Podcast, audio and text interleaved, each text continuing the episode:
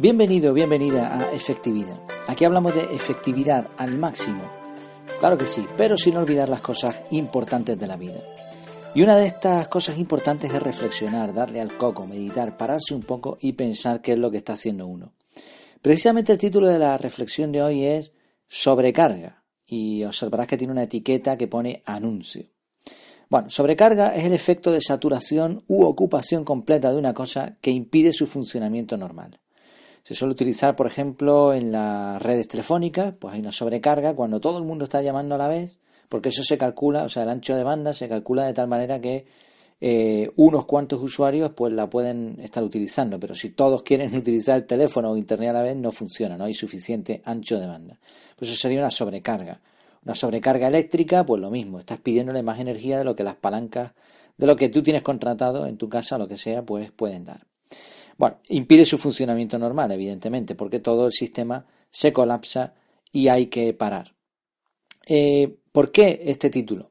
Bueno, pues porque es lo que me estaba pasando a mí y esto es, por eso hoy va a ser una reflexión un poco especial, es una especie de anuncio, pero también es una reflexión de una reflexión. Es decir, yo durante los últimos días llevo varias semanas que estoy dándole al coco precisamente a ver cómo puedo hacer porque me noto un poco saturado, ¿no? Demasiado ocupado. Te cuento un poco más o menos lo que ha sido la historia del podcast, de la página web efectividad.es, del canal de YouTube, de todo lo que todo el tinglado que tengo montado ahora mismo. Esto empezó en octubre de 2017. Yo ya llevaba meses, no mucho, pero ya algo trabajando en la página web de soporte, en, lo que era la grabación, ¿no? aprendiendo un poco. Y ya en octubre lancé el podcast, que era en un principio semanal y que hablaba de contenido de efectividad, bueno, mm, un poco lo que me apetecía a mí, ¿no? Y ya digo, tenía una web de soporte que la programé yo mismo en HTML, HTML5, una chapuza total. Y bueno, y poco a poco la fui mejorando hasta que en enero empecé con la web en WordPress. Y ahora, pues poquito a poquito, iba metiendo contenido también en la web. Eh, hasta que publicaba ya un podcast semanal, pero a la misma vez ese, ese audio también lo ponía, después, posteriormente lo ponía en forma de artículo. En agosto de 2017 empecé con las grabaciones de YouTube. Eh, agosto de 2017, eh, si no estoy equivocado ahora mismo. O agosto de 2018. No sí, agosto de 2018 empecé con las grabaciones de YouTube, e, efectivamente, porque antes de eso lo que hacía era ir eh, el mismo contenido, ¿no? Lo iba mandando, el audio lo mandaba a YouTube, el, texto lo mandaba a una red social, etcétera, ¿no? O sea, lo mismo lo compartía en todos sitios. Pero ya en agosto de 2018 empecé con grabaciones reales, ¿no? De vídeo en YouTube. Mm, una vez a la semana, o sea, por cada artículo, ya tenía un artículo semanal, podcast semanal y un vídeo semanal. En septiembre de 2018, como no, pues uno no está contento con lo que hace, siempre va intentando mejorar y añadir y añadir. Comencé con otra sección de la página web que eran reflexiones. Al principio eran reflexiones escritas, artículos muy cortitos que poco a poco se fueron complicando cada vez más. Hasta que en enero eh, se convirtió ya en una reflexión en enero ya de 2019, ya más cerca en el tiempo, se convirtió en una reflexión diaria de martes a viernes junto con eh, un podcast también. Lo incluí dentro del mismo podcast y lo que hice fue, los lunes sacaba un audio de efectividad más largo y de martes a viernes reflexiones. Actualmente, ahora mismo, como está la cosa, es que los lunes publico un artículo de unas 3.000 palabras, a veces más, a veces hasta 5.000 o más, con podcast, con vídeo, con un montón de cosas añadidas. Después de martes a viernes hago la reflexión junto con un podcast también y los domingos por la mañana tempranito me dedicaba a grabar el artículo de la semana.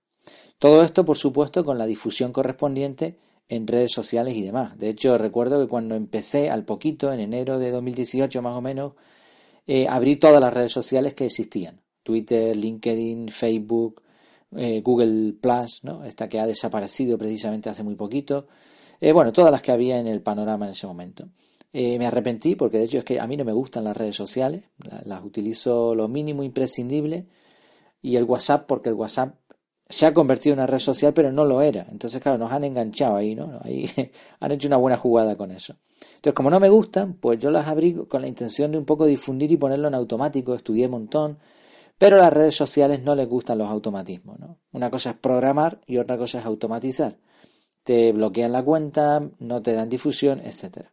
Finalmente decidí que la única red social que merecía un poco la pena para el contenido que yo tengo es Twitter. Por ejemplo, yo abrí Instagram y, mm, y esta otra que es parecida también, bueno, no me acuerdo el nombre. Eh, Pinterest, eso es Pinterest.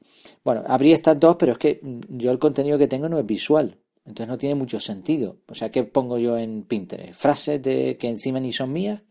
¿O qué pongo? La carátula de un episodio lo hice, pero es que no tiene sentido. Entonces al final dejé Twitter. Y recientemente he vuelto a poner LinkedIn porque la empresa donde trabajo pues solicitó a los empleados que nos hiciéramos una, una cuenta.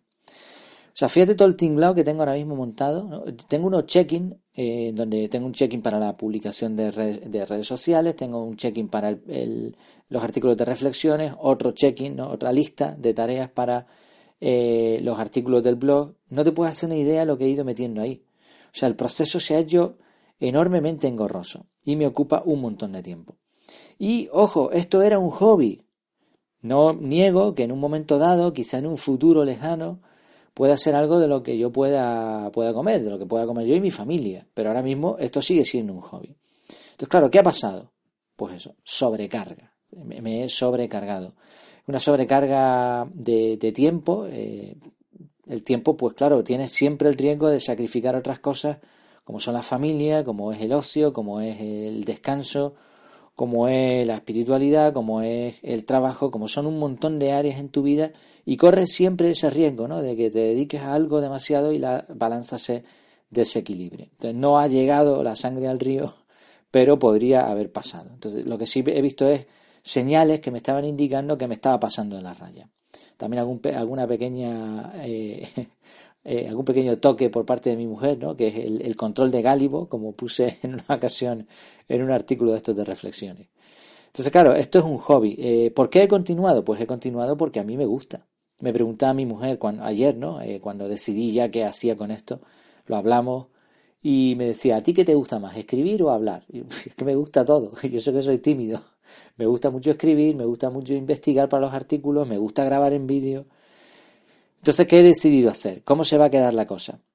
He aplicado la regla de Pareto y lo que voy a hacer va a ser lo siguiente. De lunes a viernes va a ser un podcast, simplemente podcast sin artículo, solo un audio sobre reflexiones, reflexiones lo más cortas posible, reflexiones como esta que estoy haciendo ahora, que al no hacer un artículo escrito antes, que es lo que estaba haciendo, sino eh, haciendo simplemente un guion, me va a permitir también cierta frescura, cierta libertad al hablar, que había perdido un poco. Era más técnico todo, podía citar frases, podía leer. No es que leyese el artículo que había redactado, pero casi. Entonces, al prepararme un guion, una escaleta, un bosquejo, como lo quieras llamar, pues puedo tener cierta libertad a la hora de expresarme. Yo creo que eso añade un poquito de frescura y también el podcast pues va a ganar. Eh, por otro lado, los artículos de efectividad van a seguir saliendo los lunes, pero solo van a ser artículos. Es decir, no va a haber ni podcast ni va a haber vídeo. De hecho, elimino YouTube. Elimino totalmente el vídeo, por lo menos por el momento. Dejaré la cuenta abierta, pero el canal estará abierto, pero no lo voy a seguir eh, trabajando. ¿Cómo he aplicado la regla de Pareto para llegar a estas conclusiones? Eh, he aprendido sobre todo que cada canal debe dirigir al sitio correcto, y esto es una cosa muy interesante, y también que cada canal tiene su idioma. Pero de esto hablaremos mañana. No quiero alargar demasiado aquí este audio. Creo que ya es suficiente. Lo que quería anunciar era esto. Esto es cómo se van a quedar las cosas a partir de ahora. Eh, ¿Por qué llego a estas conclusiones? ¿Cómo ha sido esta reflexión un poco más en profundidad que quizá te pueda ayudar a ti pues a tomar otras decisiones en otros ámbitos de la vida o también si tú eres alguien que estás publicando pues que te pueda ayudar que, a, eh, qué conclusiones he llegado yo eh, durante casi ya pues dos años, no, un año y medio, un poco más, eh, a qué conclusiones he llegado, qué experiencias he tenido en el manejo de Twitter, en el manejo de Facebook, en el manejo de redes sociales, de automatizaciones, en el manejo de diferentes canales, todo lo que he aprendido y, en qué ha ido a parar todo esto y creo que la, solución a la que he llegado es bastante, bastante efectiva, ¿no? Y bueno, ¿cuál es la reflexión de todo esto? Pues la reflexión es que la efectividad es infinita. O sea, si tú te... Porque por muy bien que esté hecho algo, siempre se puede mejorar. Y claro, este ciclo, este bucle, se puede convertir en un problema si se sigue llevando a cabo sin control, porque puedes sobrecargarte, porque no puedes dedicar tanto tiempo a la efectividad, o sea, puedes lograr que algo sea muy efectivo perdiendo tú en tu vida efectividad. Entonces, esto esta es la reflexión que, a la que creo que todos debemos llegar en un momento dado. Hay que parar y meditar, hay que parar y pensar, hay que sentarse durante un tiempito, no hace falta mucho, media hora, una hora, con datos en la mano y ver qué es lo que está pasando. Pues espero que te haya gustado este capítulo. Estás invitado a pasarte por mi casa, por cierto, que está en efectividad.es. Allí vas a encontrar el formulario de contacto en efectividad.es barra contactar para cualquier cosa que necesites, además de un montón de contenido sobre efectividad, incluyendo la fórmula de la efectividad para saber si estás siendo realmente efectivo. No te olvides de compartir este podcast, de valorarlo, comentar lo que te apetezca y nada más. Hasta la próxima. Mientras tanto, que lo pases muy bien.